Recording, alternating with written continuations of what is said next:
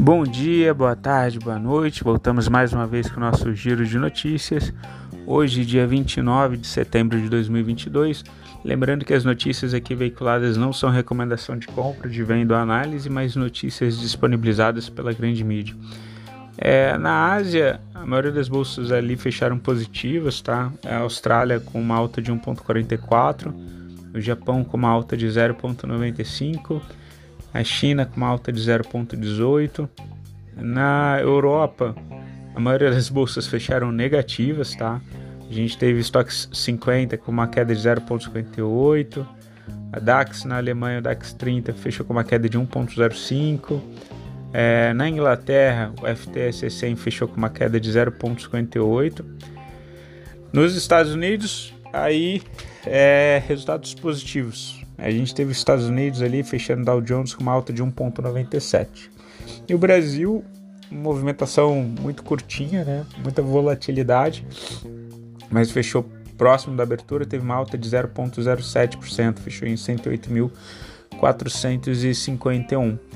Em relação ao dólar, o dólar também fez uma leve movimentação de alta. A gente viu né, nos últimos podcasts ali a movimentação dos estrangeiros, né, comprando ali, seguem comprando mini dólar.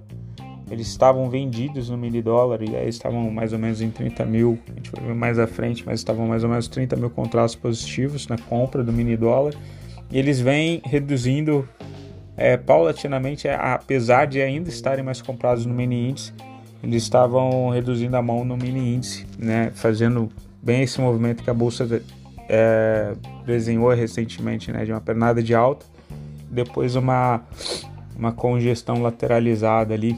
É, alguns falando que é um canal, tem, eu acho que parece mais um, uma figura de alargamento, de dúvida, né? Com os estrangeiros, inclusive, tirando é, dinheiro do Brasil. Da semana passada para essa semana tiraram cerca de 3 bi. Eles realizaram bastante posições à vista e a gente vê um, um volume na bolsa como um todo bem baixo, né? A gente vê é, agosto foi 12% menos do que o volume médio do, do, ano de agosto passado, do ano passado. Em relação aos commodities, a gente vê o petróleo Brent, tá, com uma alta de 0,33, está sendo negociado a 88 dólares e 34 centes. Especificamente ali em relação aos commodities, né? A gente tem o preço do gás natural subindo né, no, na Europa como um todo, né, mas o preço da, do petróleo caindo mundo afora, por quê? Né? A gente está enfrentando ali o desaquecimento da economia global como um todo, mas o fornecimento de energia para a Europa ela está engargalada. Né? Eles tinham um fornecedor, player importante que era a Rússia. Com a guerra, com a invasão da Rússia, sobre a Ucrânia e a continuidade de sanções europeias contra a Rússia, inclusive eles anunciaram novas medidas ali econômicas, sanções econômicas.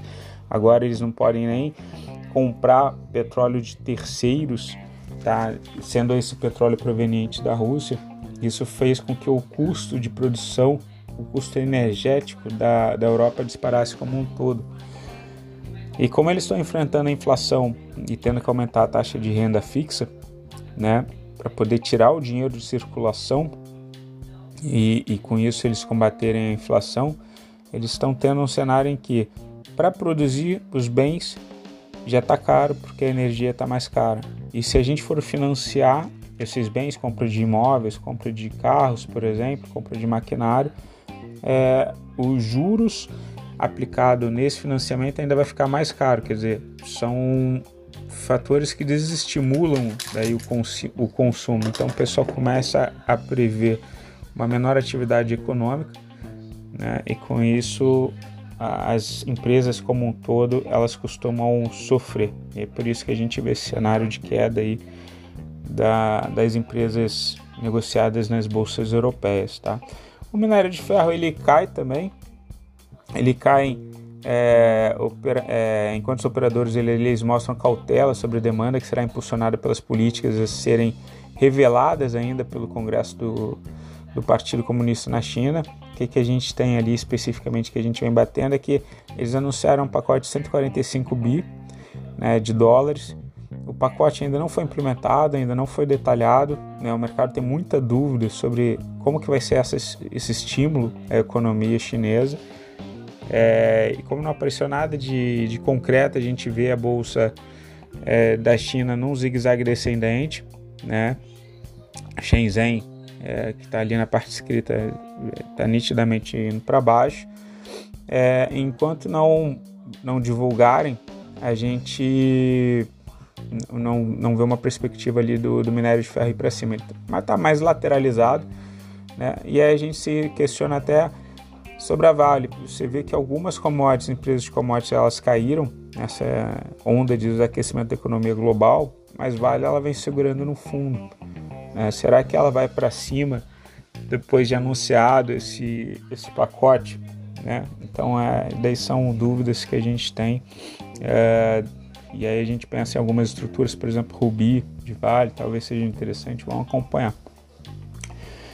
Em relação aos Estados Unidos, né, o índice de futuro de ações dos Estados Unidos eles operam em queda nessa quinta-feira, tá, após as principais bolsas de valores do país elas terem fechado em alta na véspera. Os mercados atravessam um momento desafiador em meio às incertezas com relação à inflação e aos juros. Tá? Na agenda de hoje, os investidores eles aguardam a divulgação da nova leitura do produto de interno bruto, né, o PIB dos Estados Unidos, no segundo trimestre desse ano, assim como é aguardado o número de pedidos de seguro-desemprego, payroll, da última semana no país. Né. Nos Estados Unidos, então, eles estão com aquele também cenário de inflação, inflação alta, acima dos 8%, né, e precisamente 8,3%.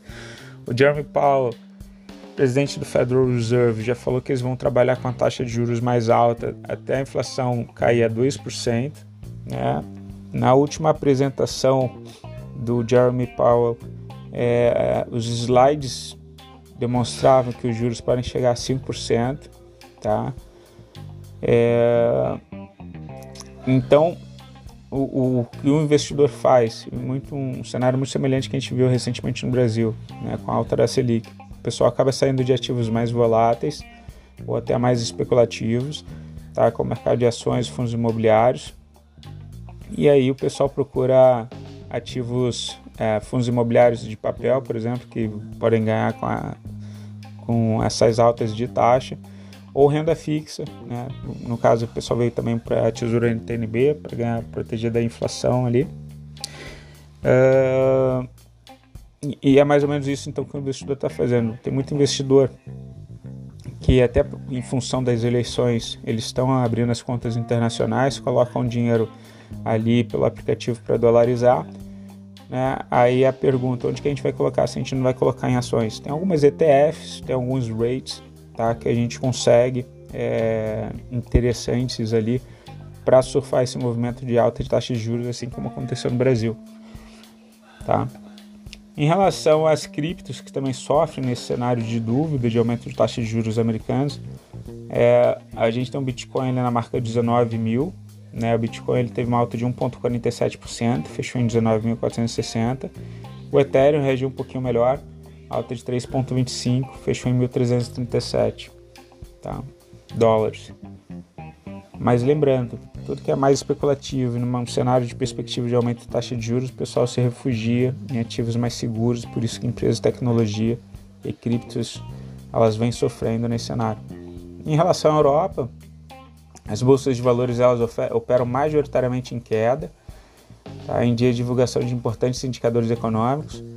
A gente teve no Banco da Inglaterra, tá? ele comprou um bilhão de libras em bônus do governo em seu primeiro leilão no âmbito do novo programa estabelecido, eles devem comprar até 5 bilhões de libras tá, de dívidas do governo.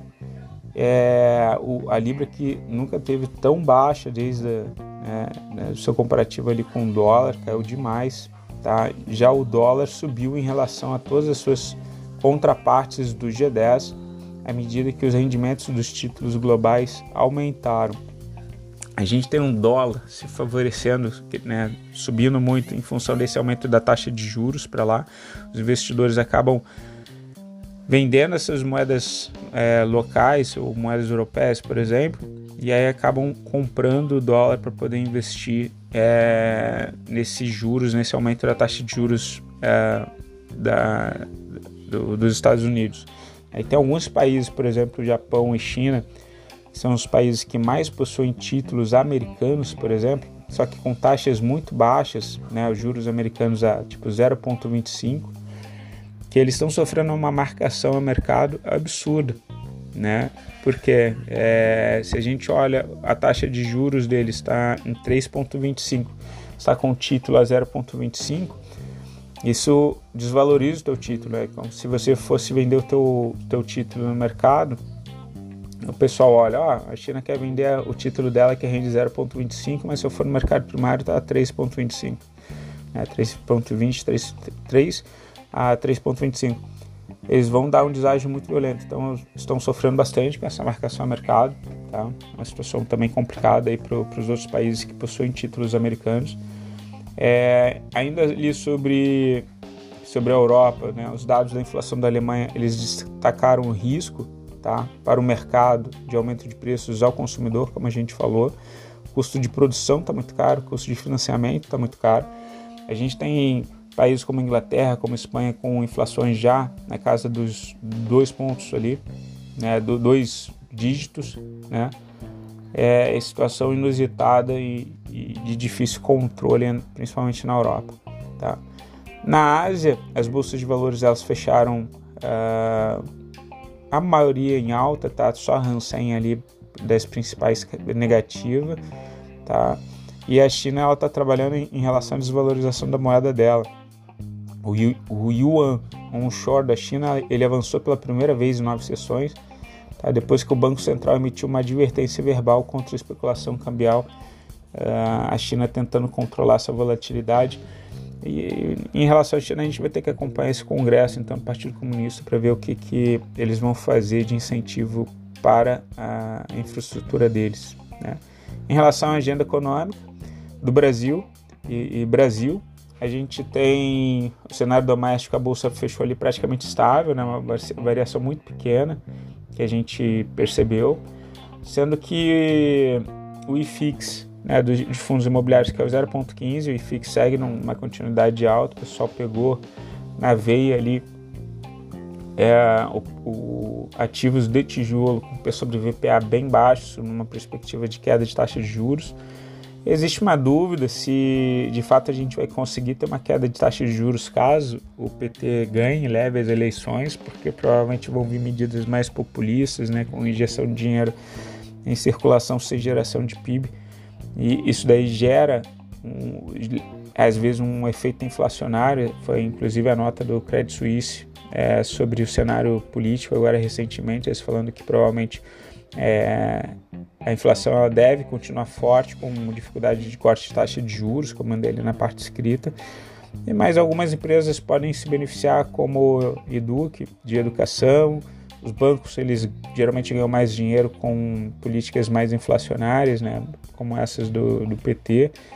Uh, ah, e, e, a construção também, a MRV também, Credit Suisse estava chamando a atenção que poderia se beneficiar em função ali do Minha Casa Minha Vida.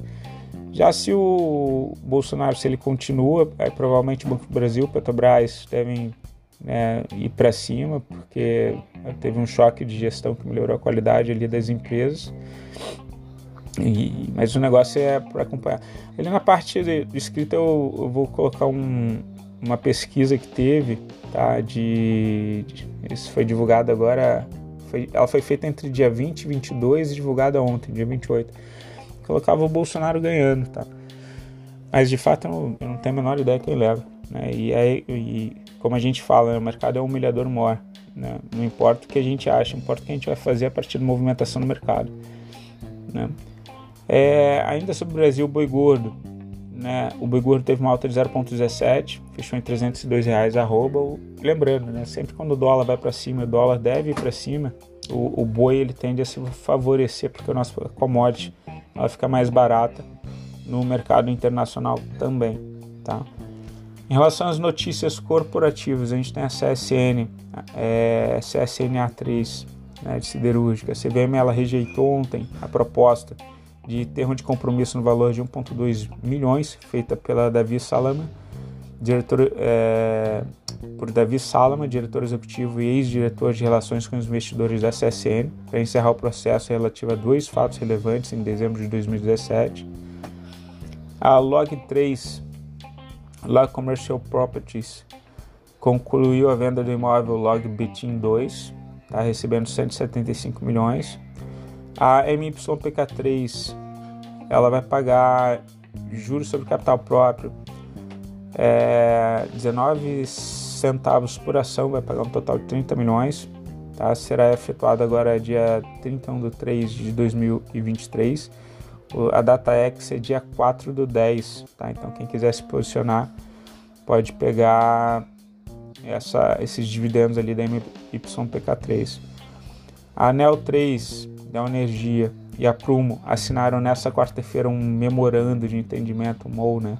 Memorandum of Understanding, para a realização de estudos para o desenvolvimento de eólica offshore e produção de hidrogênio verde no Porto de Açu, no Rio de Janeiro. E a Petrobras, Petro 4, a Petrobras ela prevê o aumento em mais de três vezes a capacidade instalada de produção no campo de Búzios, tá? no pré-sal no pré da Bacia de Santos. E para finalizar, a posição dos estrangeiros, é, surpreende novamente aqui, ó, o pessoal diminuiu a mão no mini índice, de 89 mil contratos mini índice foram para 80 mil do mini índice, só que eles estavam comprados no mini dólar, né? Adivinha? Estão vendidos agora no mini dólar em 5.973 contratos. Né? Bem difícil a situação é, a bússola ali da parte escrita, né, né no final da página 2, mostra bolsa para baixo em relação pela movimentação dos estrangeiros, por causa dessa diminuição do mini índice, na mão no mini índice, mas eles também estão operados vendidos no mini dólar, situação difícil, acreditar que o dólar vai cair, pode de repente fazer um, um, um alívio ali, mas no cenário de aumento de taxa de juros americana, é, é difícil ver um dólar cair muito forte, mas de fato os caras estão vendidos em 5.973 no saldo ali de mini dólar, tá? Pessoal, fico por aqui, desejo vocês um excelente resto de semana, qualquer coisa entre em contato. Beijos, já fui.